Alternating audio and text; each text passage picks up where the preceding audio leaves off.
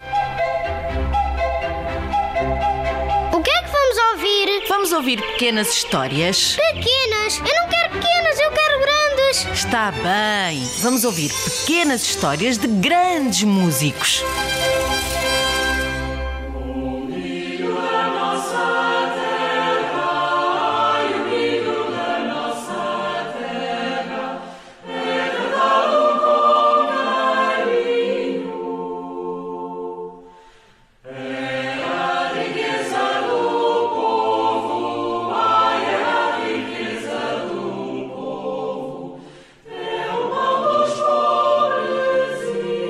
Fernando Lopes Graça nasceu no dia 17 de dezembro de 1906, em Tomar.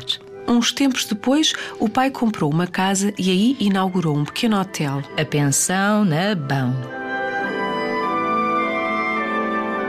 Num dos cantos estava encostado um piano e em breve o pequeno Fernando começou a tentar reproduzir melodias que ouvia aqui e ali. A bater o marfim. Como ele dizia, Com canções e modinhas. O ambiente musical que rodeava Lopes Graça era muito especial. Povoado de personagens únicas. Havia um tenente Um militar com aspirações a filósofo e músico, amante da ópera. e do bilhar.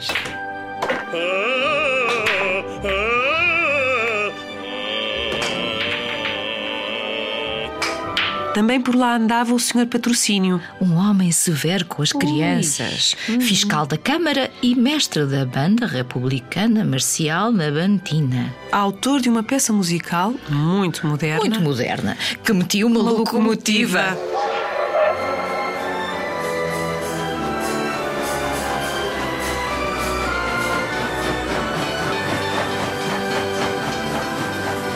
Para além da banda e da Sociedade Filarmónica Gualdim Pais, existiam ainda dois outros agrupamentos musicais, A Tuna Comercial e Industrial Tomarense, da qual o pai de Lopes Graça fazia parte, tocando viola francesa, a também chamada viola de enterro. e a Serenata Tomarense. Os democratas apoiavam a Tuna, confraria de empregados e artífices do comércio e indústria da região. Já os aristocratas apoiavam a Serenata Tomarense, grupo constituído por filhos de fidalgos e burgueses que pagavam cotas mais elevadas para dificultar o acesso aos mais pobres. A banda possuía um par de orgulhosos timbales e o privilégio de atuar no coreto municipal. Ora, quando por um acaso do destino Os dois grupos se cruzavam em romarias ou festas. a música era outra, A música era outra, havia confronto certo. lutas a sério, Oh, sim, clarinetes partidos, trombones entortados, bombos estourados, cabeças rachadas, narizes a sangrar. e muitos dentes a abanar.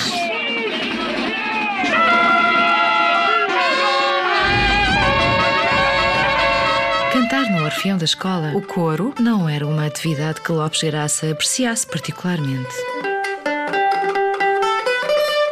e também não era grande fã do bandolim.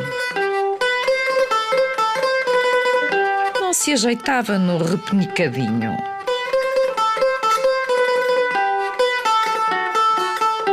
Mas o talento para a música era mais forte e Fernando foi levado pelo tenente Abuim para, A mostra. isto é, para ser ouvido e começar, caso fosse aprovado, a ter lições com a jovem Maria da Imaculada. Depois passou a estudar com a senhora Dona Rita, acreditada mestra de meninas e meninos da alta, Alta Sociedade Tumarense.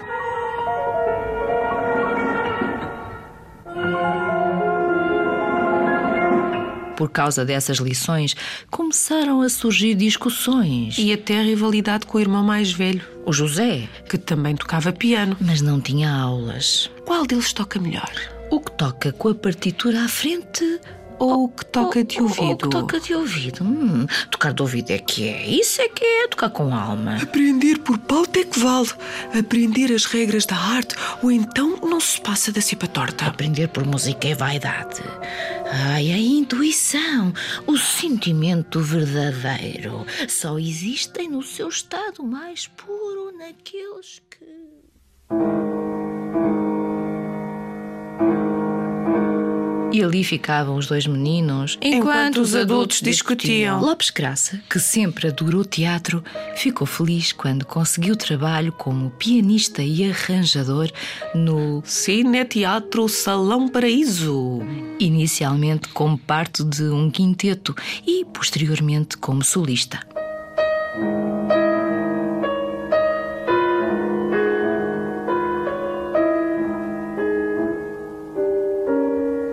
As suas tarefas incluíam Criar música que servisse de fundo sonoro dos filmes acompanhar cantores e artistas de variedades. e ainda tocar em festas e outros eventos. Quem diria que aquele menino de óculos e de cabelo encaracolado Que um dia desejou ser toureiro, que se inscreveu num curso de letras, que fundou um jornal, que foi preso pela PIDE, que viu a sua música ser proibida, que foi impedido de ensinar devido às suas ideias políticas contra o regime do Estado Novo, acabaria afinal por ser muitas coisas espantosas.